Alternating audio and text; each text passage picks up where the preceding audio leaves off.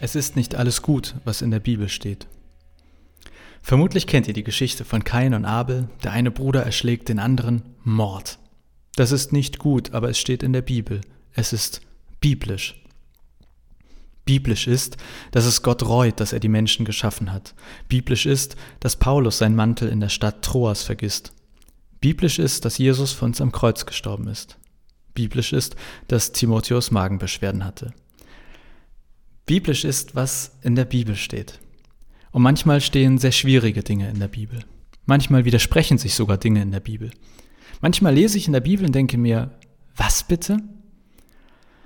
Aber ein ganz normaler Bilderrahmen hilft, wenn wir vor Bibelstellen stehen, die uns zu viel sind.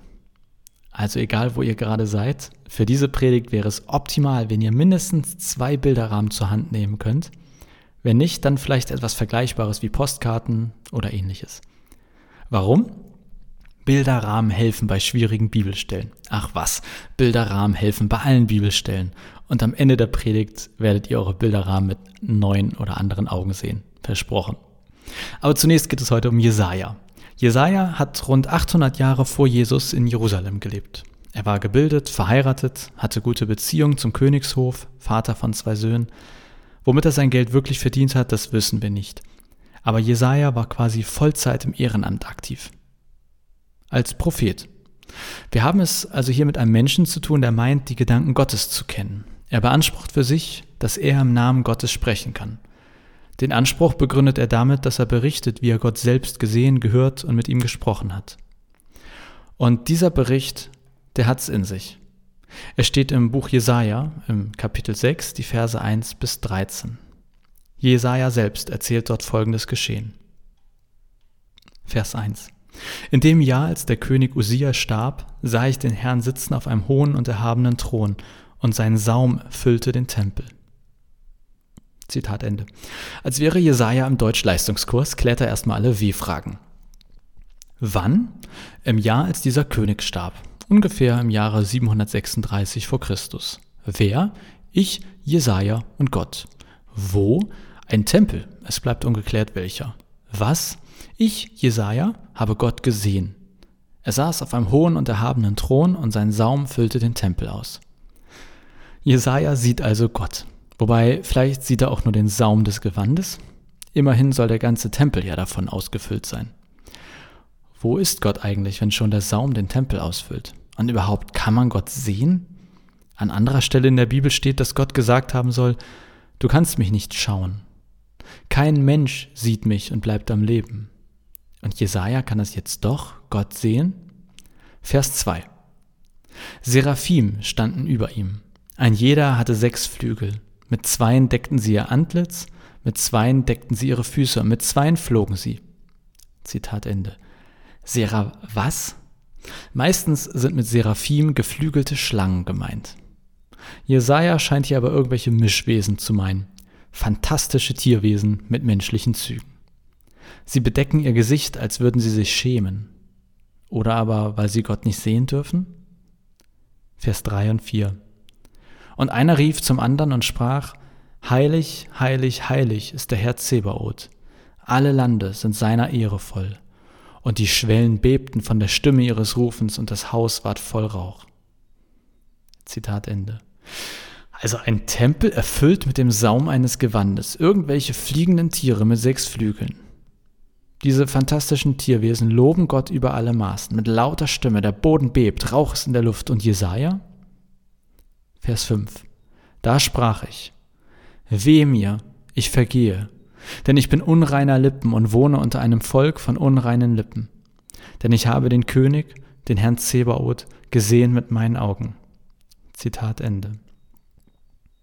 In dieser Atmosphäre wird ihm auf einmal klar, dass es nicht gut für ihn aussieht.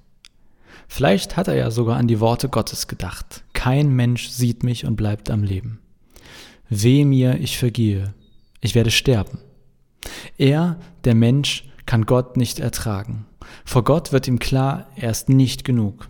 Er fühlt sich schuldig.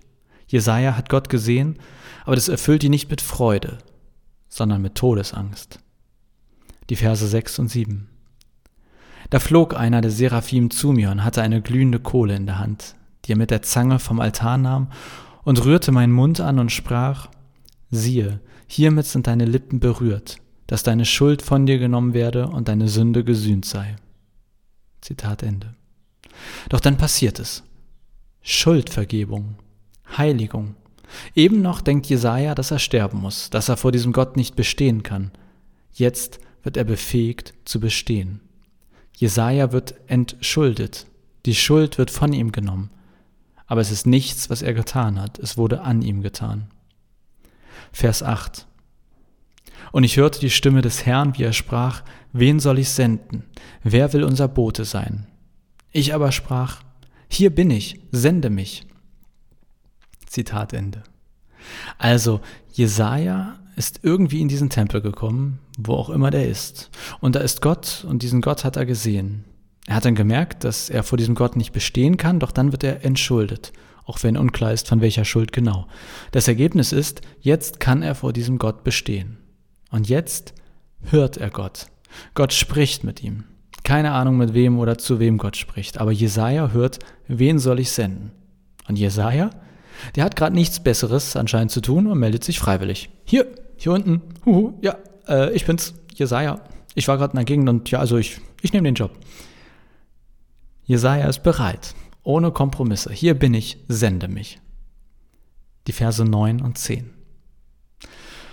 Und er sprach, Geh hin und sprich zu diesem Volk. Höret und verstehet's nicht, sehet und merket's nicht.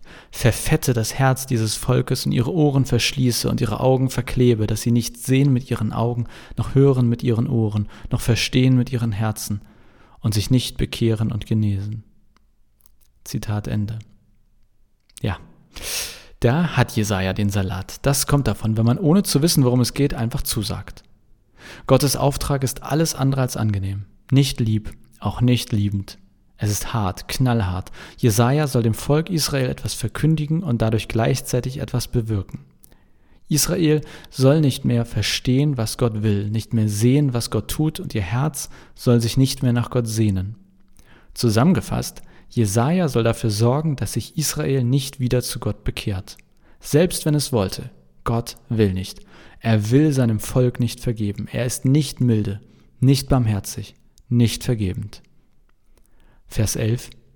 Ich aber sprach, Herr, wie lange? Zitat Ende. Und das hat sich Jesaja ganz offensichtlich auch anders vorgestellt. Trotzdem sieht er gleich die Lösung für das Problem. Gott meint das bestimmt nur zeitlich begrenzt. Vielleicht eine Art pädagogische Maßnahme. Also nehmen wir an, mein kleiner Bruder hätte Mist gebaut und dann kommen meine Eltern und sagen mir, Jesus, nee, Jonas, Jonas, das ist ein freudscher Versprecher. Jonas, geh zu deinem Bruder und sage ihm, dass er Hausarrest hat. Und egal wie sehr er sich entschuldigt, es bleibt bei dem Hausarrest. Gut, ich finde das vielleicht etwas hart, aber ich verstehe ja auch, dass manchmal eine Bestrafung durchaus sinnvoll sein kann. Also sage ich, dass ich mich darum kümmere. Ach, aber eine Frage habe ich noch. Wie lange hat mein Bruder Hausarrest? Verse 11 und 12. Ich aber sprach, Herr, wie lange? Er sprach, bis die Städte wüst werden, ohne Einwohner, und die Häuser ohne Menschen, und das Feld ganz wüst daliegt. Denn der Herr wird die Menschen weit wegführen, so dass das Land sehr verlassen sein wird. Zitat Ende. Tja, was sagt man dazu? Auf Jesajas Frage, wann diese Strafe enden würde, antwortet Gott, erst wenn alles zerstört ist, endet es. Erst wenn alle vertrieben wurden, dann endet es. Erst wenn das Land sehr verlassen sein wird, dann ist Schluss. Gott will also wirklich, dass sich keiner bekehrt, umkehrt. Er meint es wirklich ernst. Das Volk soll aus seinem Land verschwinden. Das Volk soll dem Boden gleichgemacht werden. Es soll Krieg geben, Vertreibung. Das Volk soll seine Heimat verlieren. Was ist das für ein Gott? Könnte sich Jesaja gefragt haben, aber Gott ist noch nicht ganz fertig. Vers 13, der letzte Vers. Auch wenn nur der zehnte Teil darin bleibt, so wird es abermals kahl gefressen werden. Doch wie bei einer Terebinte oder Eiche, von denen beim Fällen noch ein Stumpf bleibt. Ein heiliger Same wird solcher Stumpf sein. Zitat Ende. Immerhin. Eine kleine Wendung gibt es am Ende. Gott nutzt das Bild vom Fällen eines Baumes, dabei bleiben aber ein Stumpf und die Wurzeln zurück. Und dieser Stumpf soll nun heiliger Same sein. Aus ihm kann Neues erwachen, erwachsen. Es ist ein Hoffnungsschimmer mit einem faden Beigeschmack. Denn zurück zu meinem Bruder und dem Hausarrest heißt das, ja, irgendwann wird es mit dem Hausarrest ein Ende haben, aber nicht für dich, kleiner Bruder, dafür aber für unsere gemeinsame kleinste Schwester. Sie wird heiliger Same sein. Sie wird irgendwann keinen Hausarrest mehr haben. Das ist für meinen Bruder irgendwie nur so eine halbgute Nachricht vermutlich. Also dieser Jesaja-Text bleibt ein schwieriger Text. Aber spannenderweise wird das Buch Jesaja neben den Psalmen am häufigsten im Neuen Testament zitiert. Jesaja galt als wichtigster Prophet, der auf Jesus hingedeutet hat. Mehr als 400 Anspielungen, Zitate, Paraphrasen findet man im Neuen Testament aus Jesaja. Nahezu alle Schriften des Neuen Testaments nehmen Bezug auf ihn. Und auch dieser schwierige Text von eben ist ein Grund. Denn Jesaja hat hier erlebt, worüber Jesus rund 770 Jahre später spricht. Jesaja hat hier erlebt, worüber Paulus rund 800 Jahre später schreibt. Jesaja hat hier erlebt, was der Kern unserer christlichen Verkündigung ist. Paulus. Paulus schreibt, dass alle Menschen erstmal grundsätzlich vor Gott nicht bestehen können. Die Schuld ist zu groß. Da steht etwas zwischen Gott und Mensch, was Beziehung verhindert. Aber Paulus schreibt weiter, dass im Akt des Taufens wir von dieser Schuld freigewaschen werden und dass dadurch Beziehung zwischen Gott und Mensch möglich ist. Da steht nichts mehr zwischen, keine Schuld, es ist alles vergeben, abgewaschen. Und letztlich passiert bei Jesaja genau das Gleiche. Da kommt ein Mensch zu Gott und stellt fest, vor diesem Gott kann ich nicht bestehen. Ich bin nicht genug. Voller Schuld. Nennen wir es einfach mal Sünde. Das ist etwas, was verhindert, dass Gott und Mensch eine gesunde Beziehung aufbauen können. Und dann wird diese Sache Sünde genannt, entfernt. Jesaja wird entschuldet. Wir könnten das jetzt einfach mal Vergebung nennen. Und jetzt ist die Beziehung zwischen Gott und Mensch möglich. Jetzt kann Jesaja in Beziehung zu Gott treten, ihn hören, mit ihm sprechen. Letztlich können wir durch das, was wir von Jesus und Paulus lesen, sagen, es geht uns allen ein wenig so wie Jesaja. Wir stehen vor Gott und egal was wir anstellen, es würde nicht reichen, um diesem großen und heiligen Gott zu genügen. Die frohe christliche Botschaft ist nun, Jesus am Kreuz, das ist die glühende Kohle aus der Geschichte von Jesaja. Und die Taufe, das ist der Moment, in dem diese Kohle an unseren Mund geführt wird. Aber zum Glück ist die Taufe weniger heiß und man verbrennt sich keine Lippen dabei. Und deshalb stehen wir heute wie Jesaja am Ende seines Berichtes da, entschuldet vor Gott und haben die Freiheit. Wir können in Beziehung treten mit Gott. Wenn wir jetzt also annehmen, dass wir alle ein wenig wie Jesaja sind und wenn wir annehmen, dass Jesaja sozusagen in dieser Geschichte auch getauft wurde oder zum Glauben gekommen ist, dann gibt es noch eine, eine zweite Parallele zu uns. Jesaja hört etwas von Gott, so wie wir vielleicht auch etwas von Gott hören. Jesaja hört das vielleicht wirklich, wir lesen es in der Bibel. Aber was ist das? Das, was Jesaja hört, das, was wir da lesen, das, das ist doch nicht der Gott, den wir erwartet haben. Moment mal. Hier steht, dass Gott das ganze Volk wegführen will, Herzen verfetten, Ohren und Augen verschließen, sie sollen nicht umkehren. So habe ich mir das aber nicht vorgestellt mit diesem Gott. Jesaja fragt bestürzt, wie, wie lange soll das denn so gehen, Gott? Wir lesen in der Bibel und fragen vielleicht auch manchmal bestürzt, äh Gott, was ist das denn hier? Ist das dein Ernst? Jesaja hört Gott und es ist durchaus möglich, dass das seine Glaubensgrundsätze in Frage gestellt hat. Denn Israel war es gewohnt, dass Gott Strafen ankündigte. Aber dass er sie auch so durchzog? Eigentlich stand am Ende immer das Gute. Gott ist doch gut, er meinte es doch gut mit uns. Vielleicht kennst du das ja auch. Ich kenne es auf jeden Fall. Ich lese manchmal in der Bibel und denke mir, was bitte? Manchmal werden beim Bibellesen Glaubensgrundsätze von mir in Frage gestellt. In dem Moment, in dem Jesaja in Beziehung mit Gott tritt, in dem Moment, in dem Jesaja von Gott hört, da stellt er fest, Gott ist anders als gedacht. Jesaja muss seine bisherigen Gottesvorstellungen erweitern, er betritt Neuland. Und irgendwie scheint das immer wieder zu passieren, wenn man mit diesem Gott zu tun hat. Der Prophet Jona ist weggelaufen, weil Gott was ganz anderes von ihm wollte, als er es erwartet hatte. Abraham und Sarah mussten jahrzehntelang warten, bis sie endlich ein Kind bekamen. Das hatten sie sich anders vorgestellt mit Gott. Die Israeliten haben jahrhundertelang auf ihren Erlöser gewartet. Er würde ein Feldherr sein, ein mächtiger König. Und dann kam Jesus, ein einfacher Mensch, Wanderprediger. Gott ist anders als gedacht. Paulus schreibt, wie unbegreiflich sind seine Gerichte und wie unerforschlich sind seine Wege. Paulus, der größte christliche Missionar, versteht Gott manchmal nicht.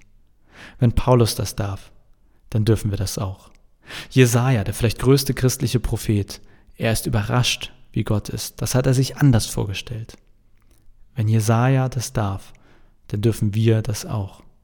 Die größten Nichtversteher waren übrigens die zwölf Jünger von Jesus. Meine Güte, was die alles nicht verstanden haben. Wenn die zwölf das dürfen, dann dürfen wir das ganz sicher auch. Ja, wir können in der Bibel lesen und dürfen sie auch mal nicht verstehen. Es darf zu unserem Glauben gehören, so wie es zum Glauben von Paulus, Jesaja, den zwölf Jüngern und wahrscheinlich allen Christen vor uns gehört hat. Zweifeln, hadern, fragen, ohne direkt Antworten zu erhalten. Zugeben, dass man sich das anders vorgestellt hat. Also, lasst uns in der Bibel lesen und stolpern, lasst uns herausfordern lassen, lasst uns an Texten zweifeln und hadern, aber nicht verzweifeln. Warum nicht? Weil wir Bilderrahmen haben. Und Bilderrahmen machen das Leben leichter. Ich bitte euch, dass ihr jetzt möglichst eure bereitlegt oder sie anschaut oder etwas Vergleichbares nehmt. Wir nehmen erstmal nur einen Rahmen zur Hand. Was kann der Rahmen? Der Rahmen hilft uns zu verstehen und nicht zu verzweifeln. Er hilft, die schwierigen Bibelstellen richtig einzuordnen. Also, jeder Text, den wir in der Bibel lesen, hat einen Interpretationsraum, eine Bedeutungsvielfalt. Ein Text bedeutet eigentlich nie einfach nur eine Sache. Aber ein Text bedeutet auch nie alles. Diese Bedeutungsvielfalt hat einen Rahmen, wie euer Bilderrahmen. Ich nehme ein anderes Beispiel als den Predigtext, weil ich glaube, dass es damit deutlicher wird, was ich sagen möchte. Jesus hat einmal gesagt, ich bin nicht gekommen, um Frieden zu bringen, sondern das Schwert. Was könnte dieser Satz bedeuten? Jesus will Krieg, Jesus will eine Revolution anzetteln, Jesus ist für die Waffenlobby in den USA. Der Satz kann aber auch bildlich etwas bedeuten. Jesus wird Streit und Entzweiung bringen, Menschen werden sich gegen und für ihn entscheiden das wird Menschen trennen. Es gibt aber auch Bedeutung, da werden wir uns einig sein, dass sie nicht zu diesem Satz gehören. Zum Beispiel, Jesus will, dass alle vegan essen sollen. Also Bibeltexte haben einen Interpretationsraum. Innerhalb dieses Raumes sind verschiedene Bedeutungen möglich. Aber dieser Raum wird durch einen Rahmen begrenzt. Ein Text kann nicht alles bedeuten. Der Knackpunkt ist jetzt, dass wir in der Bibel nicht nur einen Text haben, sondern mehrere. Und ich bitte euch, dass ihr jetzt euren zweiten Rahmen zur Hand nehmt. Also es gibt in der Bibel verschiedene Texte und jeder Text hat einen Interpretationsraum, so wie ihr jetzt gerade bestenfalls zwei Bilderrahmen in der Hand habt. Das sind zwei Texte aus der Bibel mit ihren jeweiligen Interpretationsräumen. Manchmal haben diese Texte und ihre Interpretationsräume nichts miteinander zu tun.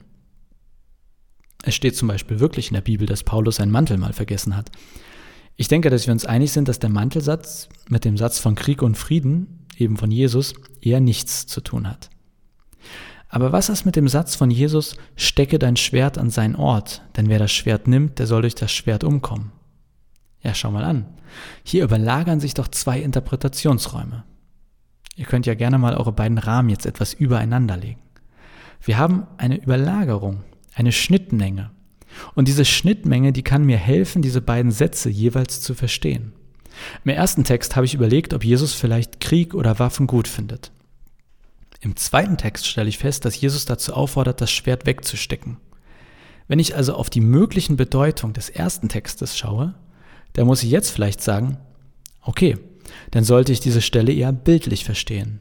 Jesus ist nicht für Krieg, sondern meint, dass es durchaus Trennung wegen ihm gibt. Das ist immer noch nicht schön, aber es hilft mir, den Text zu verstehen. Und ich weiß schon mal, dass Jesus nicht für Waffengebrauch ist. Warum erzähle ich euch das mit dem Rahmen? Weil ich es wichtig und hilfreich finde, wenn wir vor schwierigen biblischen Texten stehen. Vielleicht wie vor diesem Text von Jesaja.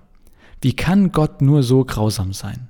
Mein ganzes Gottesbild ist ins Wanken geraten durch diesen Text.